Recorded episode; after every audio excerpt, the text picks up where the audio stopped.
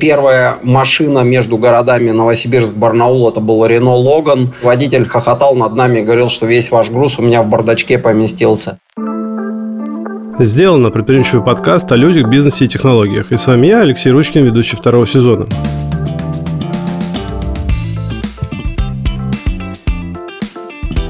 Я много лет развиваю e-com и цифровой маркетинг в лидирующих компаниях страны. А сюда мы приглашаем предпринимателей и топ-менеджеров на открытый диалог об их опыте и о бизнесе изнутри.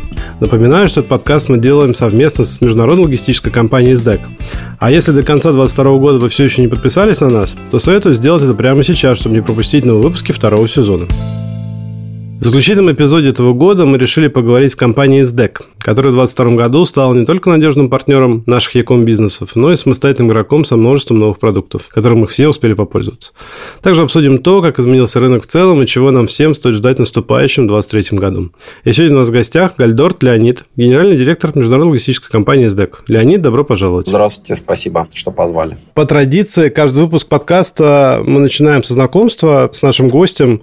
Я бы хотел попросить вас рассказать о вашем 22-летнем опыте, то, чего вы добились.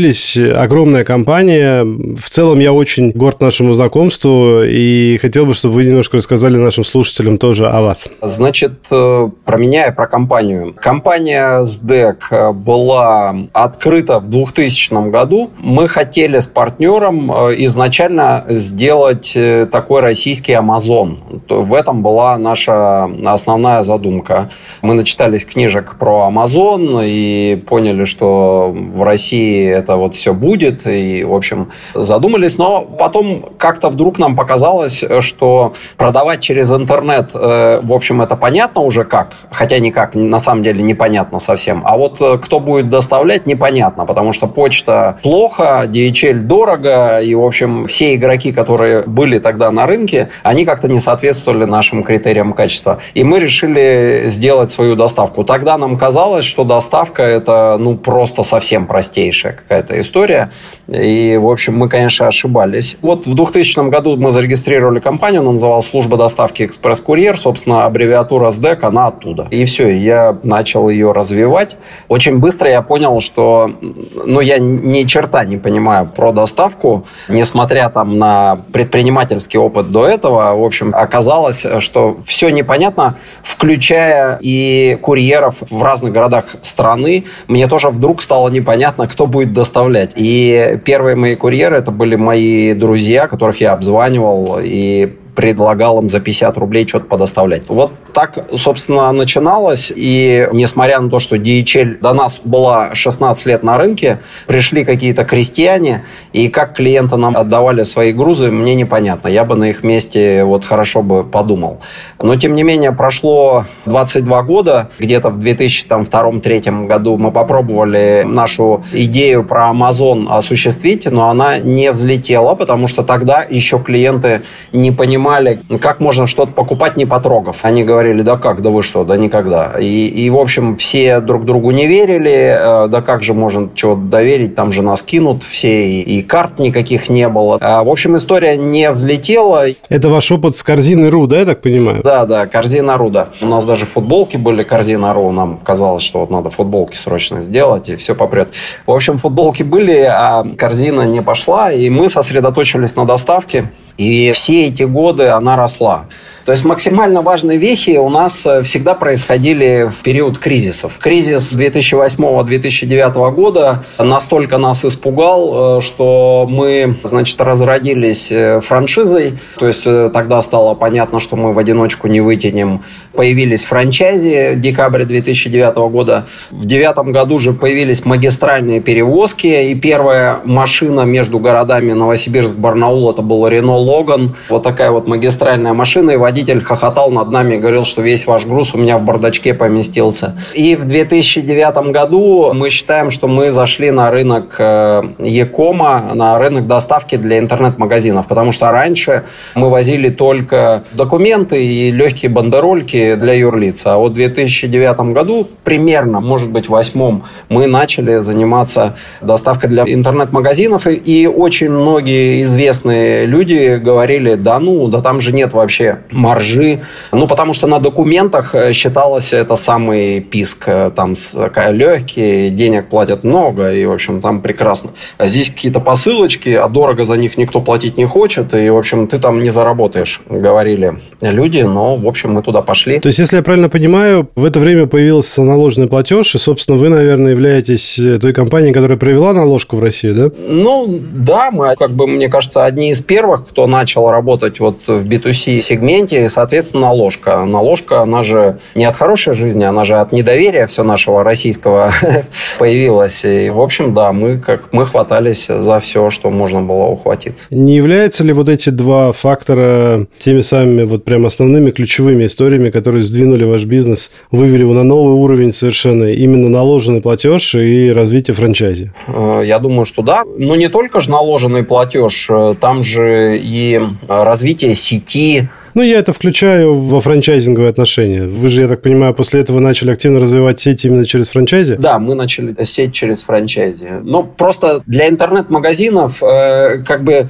не только наложка. С наложкой, на самом деле, ну, многие умеют работать. Те лидеры B2B-шного рынка, которые были тогда вот э, гораздо больше нас, там, Pony Express, Major, э, Dymex, э, вот такие компании, которые были больше нас, да, они поняли, что они отстали от B2C-шного рынка, и они срочно туда захотели зайти, но они не могут туда до сих пор зайти, их там нет. То есть не только работа с наложкой нужна, там очень много другого всего. Больше цифрового, больше всяких интеграций, э, совсем другие отношения с интернет-магазинами, и, в общем, не только наложка является таким конкурентным преимуществом. Хорошо, спасибо. Весной 2021 года в интервью РБК вы говорили, что маркетплейсы Wildberries и Озон растут растут быстрее вас, отъедают э, часть э, пирога. Мне интересно, вот по итогам 22 года, который уже практически закончился, что вы думаете о том, э, до чего они доросли? По моей экспертной оценке, Валберис в этом году покажет выручку там 1,6 триллиона, Озон покажет 1 триллион рублей. Можно ли сказать, что вот этот бум e-commerce, который был вызван пандемией, локдаунами, он, с одной стороны, тогда закончился, а сейчас он набирает новый оборот, и именно маркетплейсы являются бенефициарами этого нового витка развития Якома в стране. Потому что на маркетплейсах много товаров, которые просто сейчас отсутствуют в классической рознице. Кажется, что маркетплейсы стали единственным таким магазином у дома по широчайшему ассортименту практически в любом регионе страны и даже в самом маленьком городе, который есть в стране, так как просто товарный дефицит стал очень-очень большим. Вот э, что изменилось у вас в компании в связи с этим ростом? Замечаете ли вы этот рост, именно переток большого объема денег в сторону маркетплейсов, ну и, соответственно, заказов клиентских. И, собственно, какова ваша стратегия на будущее вот в этом направлении? Ну, по-прежнему маркетплейсы растут быстрее всех на рынке. А, в общем, это очень неплохо, потому что они прям разгоняют рынок. Они создают покупательскую модель поведения, частота покупок растет, проникновение в деревни, удобство, все замечательное, все растет.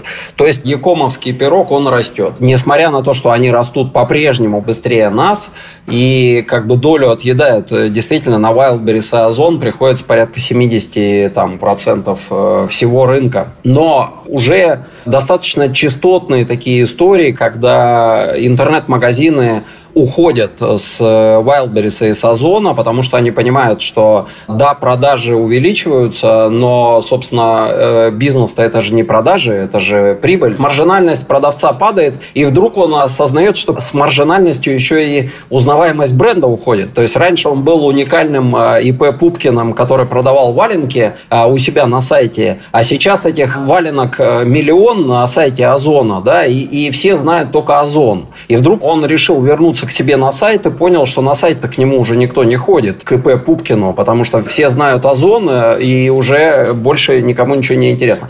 Вот, поэтому мне кажется, что даже смотря на Америку, э, мы видим, что Amazon не может там захватить 70 и 80 и 90 процентов, то есть его доля как бы остановилась, да, и, и он начинает ее терять. Мое предсказание такое, хотя это глупо, наверное, но мне кажется, что, во-первых, они будут ее терять, Wildberries с Озоном, во-вторых, мы продолжаем расти, конечно, мы растем не на 70, не на 80, не на 90 и не на 100 процентов, мы сейчас растем там на 20, 25, в этом году мы выросли на 22 процента, но, слушайте, э, продавать э, рубль за 80 копеек тоже ума особого не надо, да, и поэтому, когда мы смотрим на Озон, который там за 24 своих года, ни одного года не был в прибыли, э, и который сейчас закрывает, там, закрыл уже Озон Рокет, и Сберлогистика закрылась, ну, ждем теперь Яндекса и Wildberries, и все будет у нас нормально. То есть я не вижу, что рушатся большие международные логисты. Вот я не вижу, да, что у них там все плохо. И у нас как бы э, плохо тоже не происходит. И мы все время ищем, что растет быстрее. Да? Поэтому у нас появляются такие продукты, как шопинг, как форвард, как fulfillment. А поэтому мы идем в СНГ, потому что там быстрее. Поэтому мы C2C развиваем. То есть мы как бы зачастую ищем ниши, мы не стоим на месте, поэтому мы пытаемся догнать и перегнать, как говорится. Но при этом я обратил внимание, что вы предоставляете услугу бесплатной отгрузки по модели FBS на одном из складов ваших, по-моему, в городе Домодедово, да? Я так понимаю, что склад находится где-то рядом со складом Wildberries, да, и поэтому отгрузка бесплатная с него идет. То есть вы, на самом деле, смотрите и в эту сторону тоже, потому что понимание, что происходит на маркетплейсах, очень важно сейчас. Конечно, конечно. То есть Wildberries и Озон, они не съедят весь рынок, поэтому мы встраиваемся в их цепочки. Вот они разгоняют рынок, и это хорошо. А, но они не могут делать логистику для всех, для малышей в том числе. Поэтому появляются и FBS, и там и ФБО, и мы туда пытаемся встроиться, да, и fulfillment. И при этом у вас еще есть э, какой-то большой проект, я так понимаю, вместе с Авито, который начинает развивать активно свою товарную вертикаль, становится таким новым маркетплейсом э, товарным, да, и есть ожидание, что в 2023 году он выйдет очень массово, так скажем, на этот рынок товарного маркетплейса. Со SDEC, я так понимаю, там какое-то генеральное партнерство у вас подписано, да? Да, все маркетплейсы почему-то хотят не только продавать, но и доставлять. Но это беда. Но с Авито мы, да, хотим, чтобы партнерство было очень таким большим и эффективным. В 2022 году, среди прочего, было запущено несколько инициатив э, в рамках проекта SDEC Shopping. Начал возить SDEC Shopping товары, которые стали недоступны в российском ритейле, покупая их э, через шоперов в других странах. Не буду скрывать, я сам воспользовался уже пару раз э, этим проектом. Прекрасная реализация. Все отлично, кроме того, что не очень понятно, когда все-таки заказ приедет. Немножко не хватает этой информации.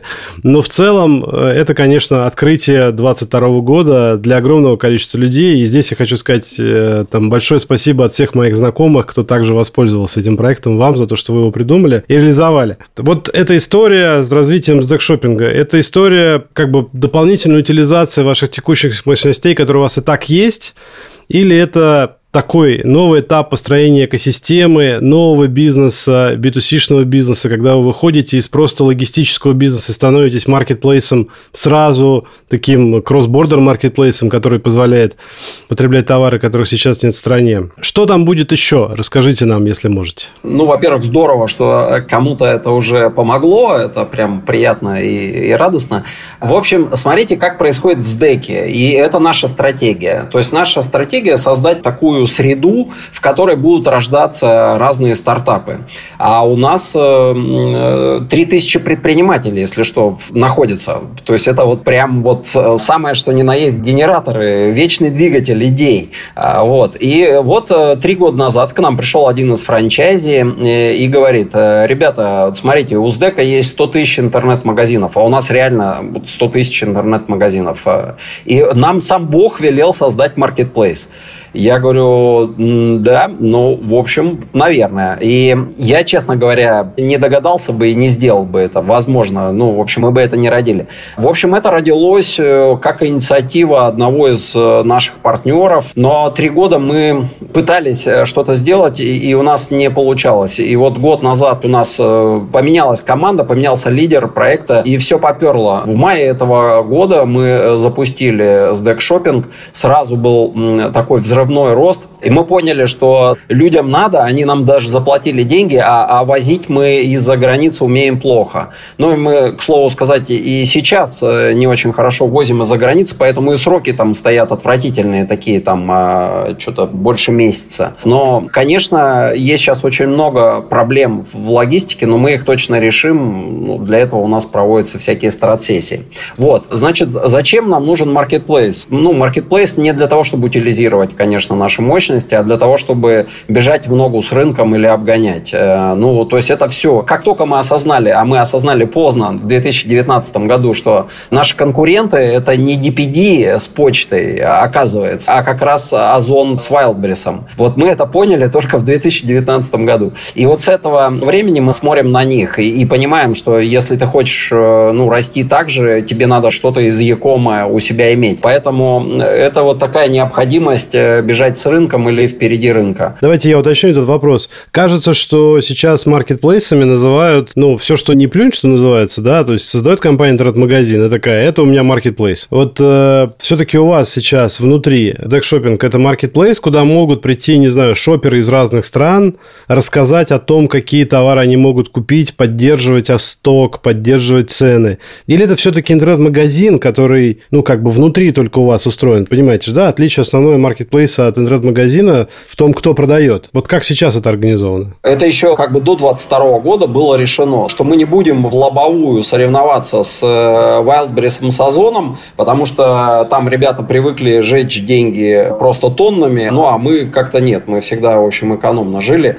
Поэтому э, мы приняли решение, что будем фокусироваться на другом. То есть есть какие-то востребованные товары в России, и мы должны найти их э, за границей дешевле. Это первая стратегия. Второе, э, были востребованы товары в России, а сейчас их нет. Ушли международные бренды, а люди-то привыкли и к Заре, и э, к Икее. И вторая стратегия вдруг родилась из этого, да, что то, к чему люди привыкли, мы им привезем. И мы это людям, ну, как бы пообещали, мы это делаем. В чем будет наша стратегия? Мы будем расширять ассортимент. То есть сейчас у нас там 87 тысяч, например, товаров, а к концу 2023 э, года мы планируем 5 миллионов товаров. Ну, на мой взгляд, это, ну, это marketplace, да. То есть мы будем ставить разных э, шоперов, будем использовать разные механики. Там, ну, есть же и байеры у нас. Ну да, говоря шоперы, я имею в виду на самом деле байеры, да, то есть те люди, которые там закупают на той стороне. И вот мне это было интересно, как бы, как у вас работает система. Это скорее такая система задач, когда байер получает задачу, идет и исполняет. Или это все-таки система некого маркетплейса, когда байер может сказать, вот, а еще у меня есть доступ, например, на Adidas. Да, мы вот эту часть строим. Мы хотим, чтобы любой байер к нам пришел и э, мог размещать условно товарные карточки на нашей платформе. Это очень круто.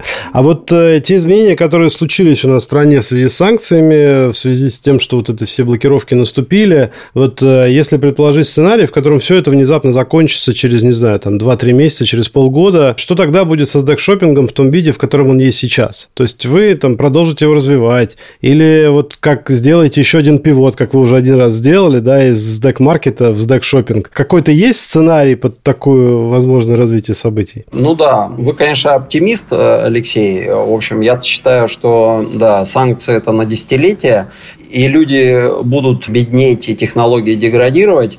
Но что касается шопинга, то он будет. Э, смотрите, еще до всяких санкций мы увидели, что, во-первых, представленность э, товара в разных странах, она совсем разная. То есть айфоны в разных странах стоят по-разному. Качество хлопка в Турции, э, значит, Икея, ну, где наволочки и постельное белье Икея из Турции, оно другое по сравнению с тем, что там даже была Икея в России, например.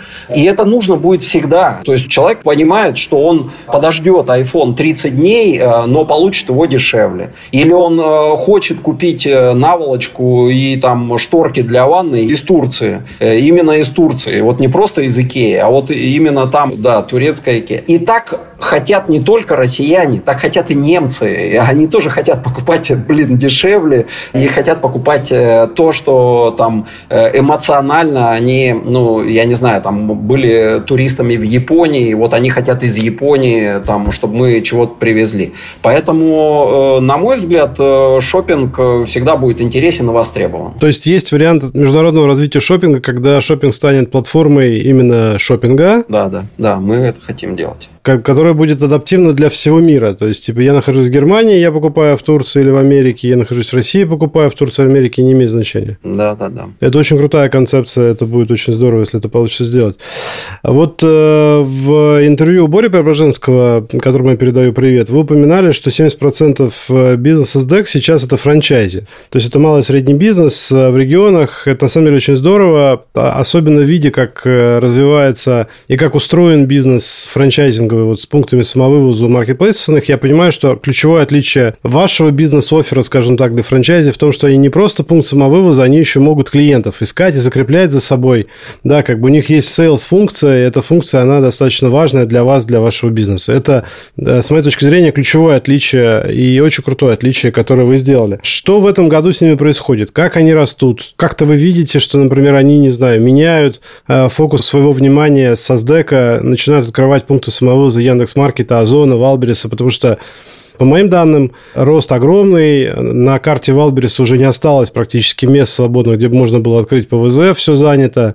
Но вот э, что происходит с вашими партнерами? Действительно, разница большая есть. И те партнеры, которые открывали ПВЗ Озона, а сейчас пришли к нам, они э, как раз говорят о том, насколько важно для них, ну, во-первых, влиять на свой бизнес. То есть в случае, когда ты открываешь ПВЗ Озона, ты влиять на свой бизнес не можешь никак вообще. Полностью зависимая позиция. То есть у нас э, ну, все по-другому. Вот абсолютно все по-другому. И мы это на старте людям говорим. Мы говорим, ребята, на выдаче товара только на хлеб. Масло в редких случаях, икры никогда. И поэтому мы говорим, продавайте. Территория не ограничена. То есть ты можешь открыться в районном центре 5000 населения, сделать хороший сервис такой, что к тебе пойдут все 5000 человек, но при этом ты можешь продавать в Москве. Вот недавно пригласили мы франчайзи, я с ним только познакомился, он уже, оказывается, много лет у нас в компании работает, а я с ним познакомился вот на стратсессии в, в Ташкенте.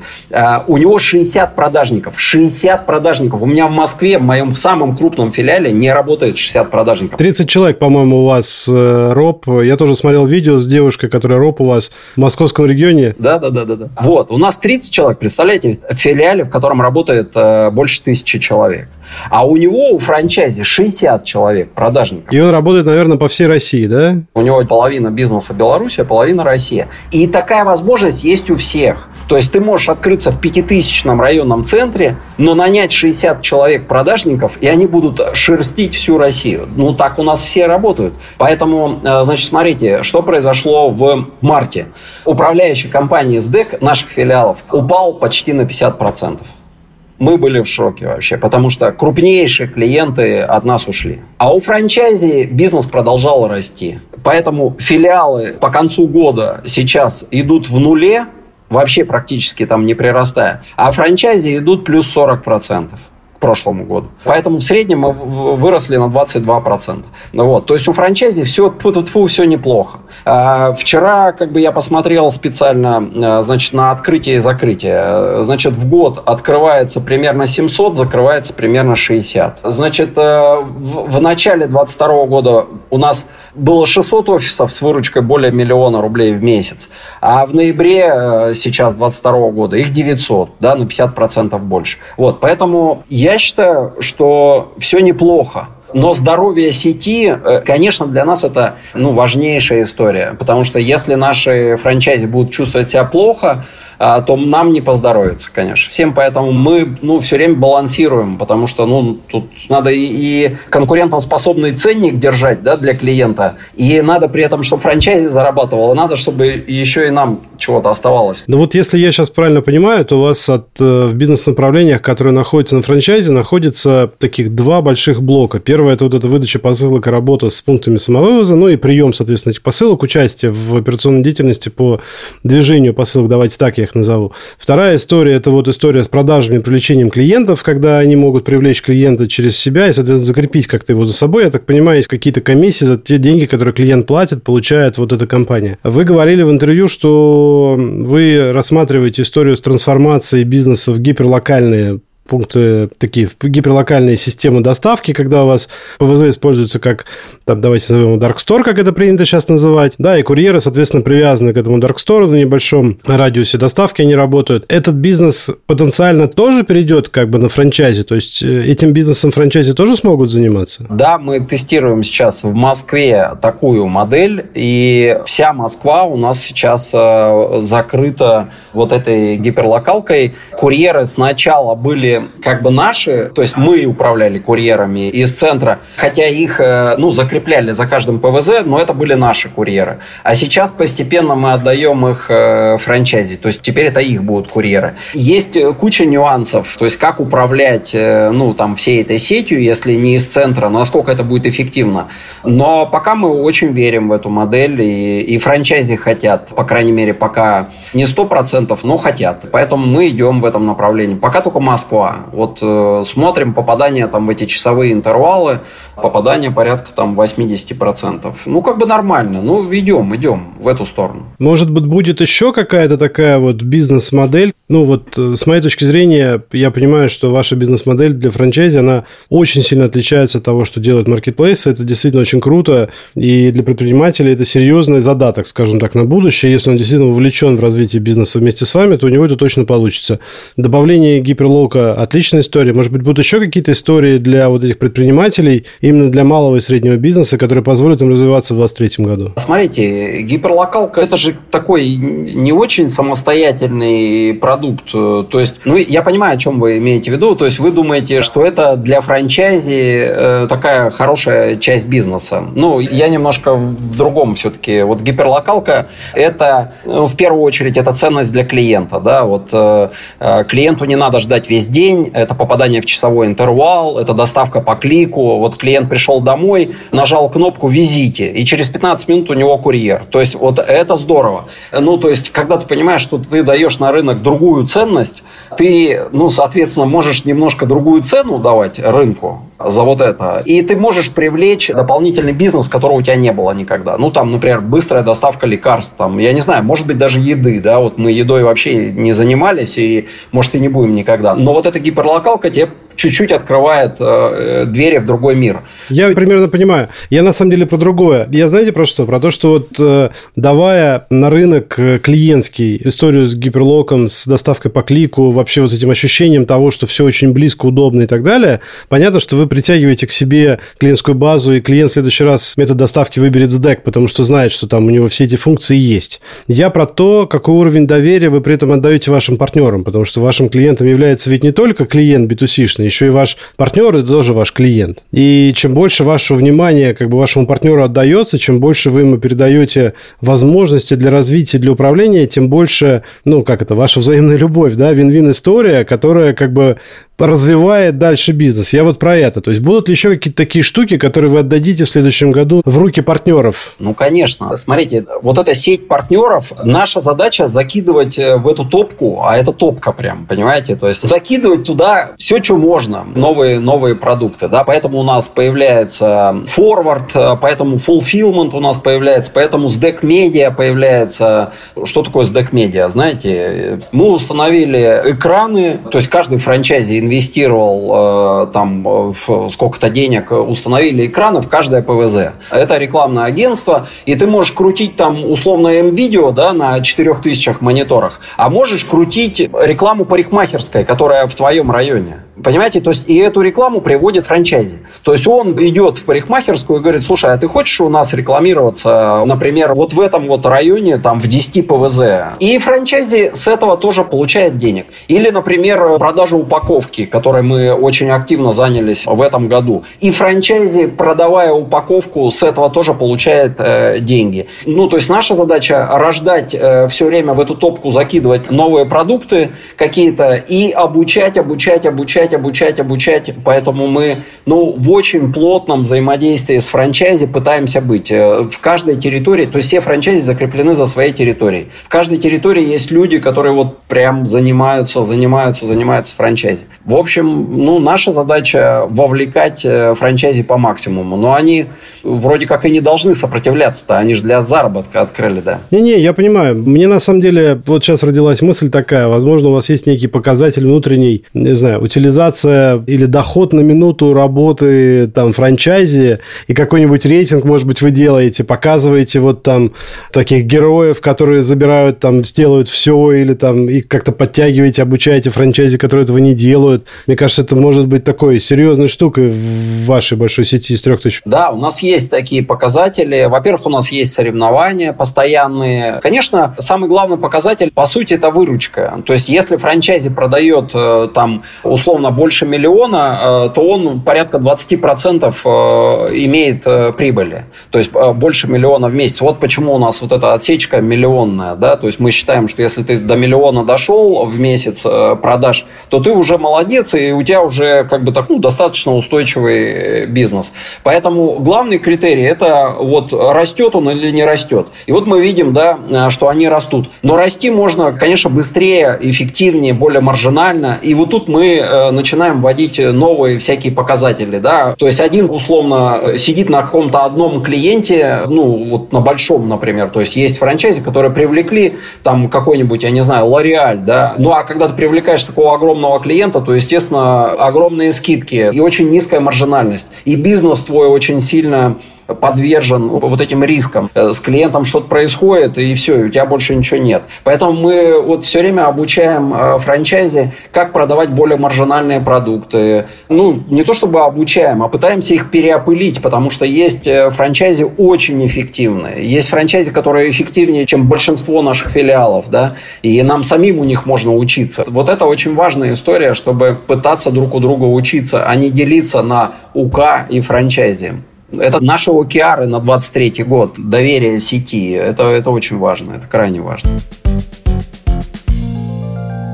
22 год, тяжелый эмоциональный год для всех. Много изменилось в нашей жизни обычной. Какие-то внутренние программы поддержки сотрудников, партнеров, что-то вы запускали для этого. Не знаю, может, вы выступаете танхолами каждый месяц, рассказываете, что в компании происходит. Вот э, каков ваш личный, как SEO, такой крупной организации, вклад в поддержку людей? Значит, если говорить про меня, раз в две недели я провожу прямые эфиры. Они обычно полуторачасовые. И на этих эфирах эфирах у меня первая часть э, всегда это интервью с кем-то успешным. Вот. Поэтому у меня таких эфиров очень много, на самом деле. И людям, как мне кажется, это интересно. Я пытаюсь найти прям вот самых успешных э, франчайзи в разных-разных местах. И там э, райцентр на Алтае, и крупный город какой-нибудь, и, и так далее. Поэтому это мой вклад. Первая часть – это интервью, а вторая часть – это каждые две недели я говорю о том, что случилось за две недели. Ну, то есть это такой, это эфир как бы на всю компанию или это просто трансляция в YouTube, которую я, собственно, видел? То есть как это устроено? Это устроено так, что вот завтра он будет, он по средам, раз в две недели по средам.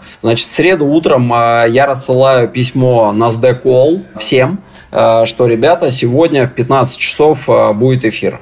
Все это проводится в Zoom. Раньше проводили в Инстаграме, сейчас проводится в Zoom. В Zoom удобно, потому что можно голосом встрять кому-нибудь из франчайзи, да хоть кому, и, и задать вопросы. И это очень прикольно. А, то есть это не редонли, то есть они не просто вас слушают, а могут участвовать прям, да? Ну, они должны участвовать. Это прям мне очень нравится, когда кто-то э, голосом там пытается что-то спросить. Поэтому это на всю компанию. Ну и потом это размещается в Телеграме в моем, поэтому как бы и, и любой другой человек может. То есть в Зуме вы там не сможете онлайн участвовать, потому что это в Зуме по ссылке, а запись потом можно посмотреть. Вот, это моя история. Ну а у нас бесконечное количество прямых линий сейчас. То есть каждая функция Э, раз в два месяца, но на самом деле их, правда, каждый день проходит. Вот проводит прямую линию и отчитывается о том, что сделано, и вопросы там задаются, и накал там, если что-то пошло не так, э, там снимается или наоборот нарастает, и мы это видим. Э, то есть сейчас коммуникации с франчайзи стали ну, настолько плотными, да, что иногда кажется, что перебор. Ну, ребята, ну, ну не вмещается уже, ну все, ну невозможно. Вот, поэтому так. Э, и соревнования все время есть, и едут франчайзи лучшие там и в Аргентину, и в Японию, и на Мальдивы, где только они уже не были, с нами вместе. То есть у нас есть, э, например, самое известное наше соревнование лет 13 проводится, называется «Формула-1». И там соревнуются лучшие там, курьеры, кладовщики, франчайзи, директора территории, все-все-все. И потом лучшие выбираются, и мы едем все там на бал победителей куда-нибудь. Э, обычно это в разных странах проводится. Если вернуться к бизнесу, вот э, мы все понимаем, я согласен на самом деле с вашей позицией, что проблемы в экономике страны лет на 10 на ближайшие, и не питаю, к сожалению, никаких надежд по этому поводу хороших. И отсюда понятно, что появляются сервисы типа SDEC Recommerce, когда восстанавливается некая техника, ну, то есть работа с БУ техникой и возвращение на рынок. Существует ли эта проблема вообще с электроникой, что вот этот ажиотаж какой-то в электронике есть, и такой проект, как Recommerce, нужен? Почему недостаточно просто Авито, который так прекрасно организовывает всю эту историю с C2C, очень удобную логистику делают, два клика? Почему вот вы и там NVIDIA, я знаю, Связной вроде как тоже пошли в эту историю? Почему крупные такие компании запускают подобные проекты? Зачем? В чем бизнес-идея? Я не думаю, что это какая-то волшебная таблетка рекоммерс. Э, то есть я там посмотрел по исследованиям, то есть сейчас э, доля восстановленной техники 10% от Якома э, занимает, а через 5 лет прогнозируют 14%. Ну, то есть никакого такого какого-то взрывного роста не будет, не предполагается. Но россияне, ну, на мой взгляд, вот я думаю, логика какая россияне э, очень любят вот эти, как, я не знаю, можно ли в эфире у вас называть понтами. И мы знаем очень много людей, которые имеют э, айфоны или мерседесы, мерседесы, которые не на что заправлять. То есть, э, да, айфоны в ипотеке. Ну, мне это всегда было непонятно. Я, я не понимаю, зачем человеку это все надо. Вот, если он не имеет денег на это. Ну, как бы, вот природа человека такая. То есть, ему хочется это. Поэтому я думаю, что, конечно, желание иметь iPhone даже бэушный или машину э, хорошую бэушную, оно всегда будет а у людей, которые ну, не могут себе позволить новые вещи, а это вот прям признак такого благополучия, то есть даже если ты сам работаешь грузчиком на складе. Вот. Поэтому я думаю, что это востребовано, это не волшебная таблетка, это не заменит э, что-то, что-то, но так как перспектив все меньше и меньше, и люди точно будут беднеть, вообще 100% в ближайшие там 10, 15, 20 лет они будут беднеть, они не будут богатеть в среднем, а хотеться-то по-прежнему хочется, поэтому да, будет э, восстановлено, да, бэушно, ну, будет, да. Не это ли одна из причин того, что и C2C у вас хорошо растет? И вообще в целом он продолжает расти? Да, C2C растет два с половиной раза быстрее, чем B2C у нас в этом году. Я думаю, что и это одна из причин. И думаю, что ну, C2C частота покупок увеличивается. И среди сишников э, много же таких инстаграмеров условных, да, ну все больше и больше. И просто сейчас э, сервис для физических физлиц становится на порядок круче и технологичнее, ПВЗ близко, что туда можно сдать там свой товар, и упаковка всегда есть, и наложка есть, и оплата легко и дешево, и программа лояльности есть, поэтому C2C, ну, как бы стало расти, потому что раньше все это сложно было, ну, сложно организовать бизнес, а сейчас э, организовать его легко, да. Ну, и крутой проект у вас с коробками, вот этот тоже мне очень нравится идея. Я в ближайшее время поеду на Новый год э, в Сочи э, отдыхать, и подарки подарки новогодние меня Дед Мороз повезет э, из Москвы от меня мне же в Сочи, чтобы я там их под елку положил, да. Да, но очень здорово, конечно, поторопитесь, потому что под Новый год э, ажиотаж страшный, но если вдруг что-то пойдет не так, звоните мне. Хорошо, спасибо. Ну, потому что перед Новым годом реально очень часто все идет не так. Ну, например, вот э, прям сегодня я общался с Екатеринбургом, его заваливает, потому что непогода, фуры задерживаются, и очень рваная нагрузка, должно же быть э, все там в свои временные слоты, а туда приходит все сразу там по 10, по 15 фур, и ребята заваливаются, и в результате появляются задержки. Ну, это всегда происходит на Новый год, да. Как всегда, в стране выпадает снег внезапно в середине декабря, очень много, да, это всегда неудачно. А вот что по поводу B2B маркетплейсов? Мы с вами обсудили уже и B2C историю, и C2C историю. Давайте попробуем коснуться B2B. Насколько вы считаете, что B2B маркетплейсы могут прижиться у нас? И вообще имеют ли они какой-то шанс э, не просто для визуального присутствия, как бы, как будто бы они есть. Да? Вот мы знаем, что там есть какие-то маркетплейсы, которые металлом торгуют, нефтепродукты. Ну, то есть, там, давайте дерево еще начнем, лес продавать через э, маркетплейсы. Вот верите вообще в такую историю? Историю? Ну вот в металл, лес и нефтепродукты не верю. Э, я считаю, что все-таки это через тендеры. Ну, то есть все, что связано с каким-то госучастием, э, в это вообще не верю. Но я, видите, может быть, здесь там не очень э, силен, да, поэтому я вот с Димой как раз пивоваром, который у нас шопингом, я как раз с ним консультировался, да, то есть, а он туда погружался. И, и да, мы верим, ну, потому что B2B Marketplace это же ну, не только про нефть, да, ведь это же и магазин для себя покупает э, какой-то, то есть э, оптовик. То есть вот оптовик э, для себя покупает партию одежды. Поэтому в B2B маркетплейсы верим.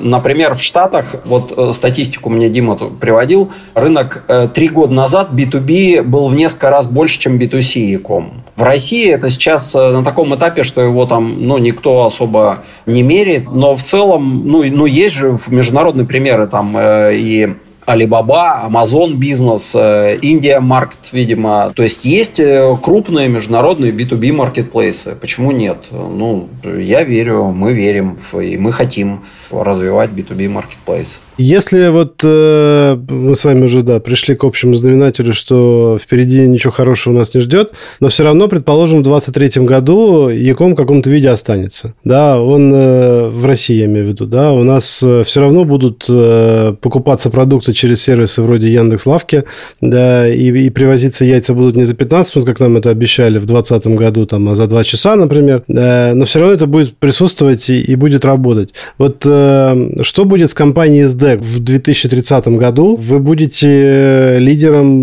логистики, как и сейчас. Как вы видите ваше будущее сейчас? Значит, несмотря на то, что позитивных сценариев для экономики я не вижу, но, на мой взгляд, Яком будет продолжать расти э, за счет умирания обычной офлайновой розницы. То есть вот э, весь пирог останется и даже будет сжиматься, весь, я имею в виду все продажи, но за счет умирания офлайна как бы Яком будет расти, люди не перестанут покупать. Они будут покупать более дешевые товары, но не перестанут покупать. Ну, а мы будем здесь э, возить. Будем ли мы э, лидерами рынка? Ну, очень хочется в это верить. Гарантий никто не дает, но очень хочется в это верить. Э, Все-таки, ну, мы 22 года, это большой опыт. И, в общем, мне кажется, что мы нащупали уже, ну, такую правильную дорожку. Ну и плюс у нас вот эти 3000 предпринимателей, на которых мы не останавливаемся, а продолжаем их находить, в том числе и в СНГ, куда у нас сейчас фокус на 23 год, в том числе и в 27 странах э, вообще в мире. То есть мы как бы ну, не собираемся, во-первых, останавливаться на России, то есть мы очень сильно э, пытаемся, ну мы много лет пытаемся, ну а сейчас самое-самое, что ни на есть время, и, и ты понимаешь, что если ты не выйдешь еще за пределы э, страны, то тебя здесь похоронят. Поэтому будем ли мы лидерами, ну время покажет, но я надеюсь, что да. Какова вероятность, что мы в 2030 году в свободном э, небе увидим самолеты с э, логотипом СДЭК, как э, есть у SPS? А вы сейчас можете уже увидеть такой самолет, правда, один,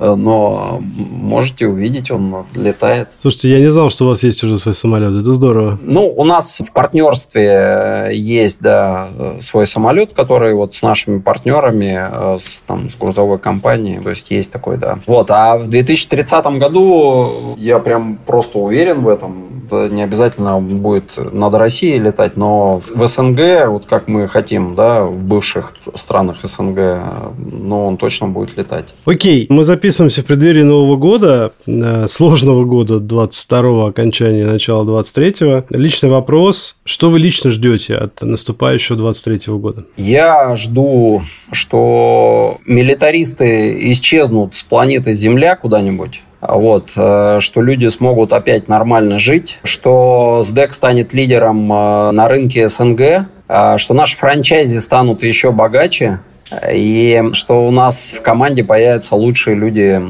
с рынка. Вот, мне кажется, что мы доросли до того, что лучшие люди с рынка хотят к нам идти, что мы похожи не на унылого логиста, а на такую бодрую, а, в том числе IT-компанию. Ну, то есть ваш личный фокус – это международное развитие на 23 год? Да, международное развитие на 23 год. Ну, у нас там вообще прям даже фокусы записаны. Там не один фокус, но, ну да, один из – это международное развитие. Угу. А что бы вы пожелали нашим слушателям вот э, в 23 году? Значит, я пожелаю вашим слушателям, чтобы они нашли то дело своей жизни, от которого они по-настоящему будут кайфовать. И, как говорят, э, и я согласен с гуру бизнеса, и тогда вам не придется трудиться ни одного дня в своей жизни, да, если вы найдете дело по душе. Я хочу пожелать вашим слушателям, чтобы они задумались, э, чтобы мы задумались, я не знаю, о пользе, которую мы несем вообще вот для кого-то, ну, потому что есть люди, которые, ну, просто проводят на работе э, большую часть времени абсолютно без удовольствия и бездумно, и, и в общем, это очень печально, когда ты так проводишь э, свою жизнь. Вот. Но очень хочется пожелать, чтобы в вашем окружении были очень успешные, близкие по духу, по ценностям люди. Ну, вот как-то так. Ну, чтобы, собственно, 23 год был более спокойным, более мирным, более созидательным. Всем понятно, что 22 год ужасный, вот, и хочешь, чтобы 23 был лучше просто. Ну, я со своей стороны тоже хочу пожелать вам, чтобы ваши планы реализовались. В первую очередь, чтобы в семье было здоровье, все было хорошо. Ну и чтобы у вас хватало сил на все те проекты, которые ваша команда реализовывает сейчас, и чтобы все получилось то, что вы задумали, и чтобы ваших коллег тоже все было очень хорошо в семьях, и, и у них было много сил для реализации всего задуманного. Это кажется, что самое важное Сейчас это не опускать руки и делать то, что мы делаем, для того, чтобы все получилось, что задумали. А даже если не получается что-то, что все равно без, без действия ничего и, и не может получиться. То есть надо действительно действовать и оставаться в хорошей аудитории, чтобы эта аудитория поддерживала и, и помогала в достижениях. Спасибо большое, Алексей. Да, я с вами вообще целиком полностью согласен. Руки опускать точно не собираемся. Ни в коем случае нельзя опускать руки, только действовать, только вперед. На этом мы будем завершать выпуск. Спасибо Спасибо, Леонид. Я напомню, что в этом выпуске у нас был генеральный директор компании SDEC Гальдорт Леонид. Я очень благодарю вас за уделенное время. Спасибо за то, что вы уделили время в конце года. Я понимаю, в последних двух неделях декабря любой логистической компании возникает большое количество вопросов, особенно с внезапно выпавшим снегом по всей территории страны. Я бы хотел поблагодарить SDEC за то, что вы дали нам возможность, собственно, разговаривать с интересными людьми. Я познакомился познакомился с большим количеством членов вашей команды. У вас действительно мощная команда. Те ребята, с кем я поговорил, э, оставили интересное впечатление. Точно все пределы. Очень умные ребята и явно болеют душой за то, что вы делаете. Э, спасибо и с наступающим Новым годом. Спасибо большое, Алексей. Вас тоже с наступающим Новым годом и всей вашей аудитории большие-большие пожелания со свершением всего, что они хотят, всего, что они задумали. Главное задумывать, не стесняться оно все исполнится. Дорогие друзья, заканчивая этот год, я бы хотел поблагодарить компанию SDEC, которая дала нам возможность поговорить о, как нам кажется, важных для всей индустрии вещах, особенно в 2022 году. Многое из того, что хотелось бы обсудить, пока осталось за кадром, и мы рассчитываем вернуться к этому разговору в новых выпусках. Если говорить об итогах года, то, наверное, главное, что мы продолжаем заниматься своим бизнесом, поддерживаем наших партнеров и наших клиентов, несмотря на все возможные вызовы. Хочу пожелать, чтобы в 2023 появилось немного больше предсказуемости и возможности развиваться не вопреки, а благодаря чему-то. Но в любом случае уверен, что у нас все получится. Главное не опускать руки и действовать. С вами был Алексей Ручкин. Не забудьте подписаться на «Сделано» и до встречи уже в новом году. Всех с наступающим!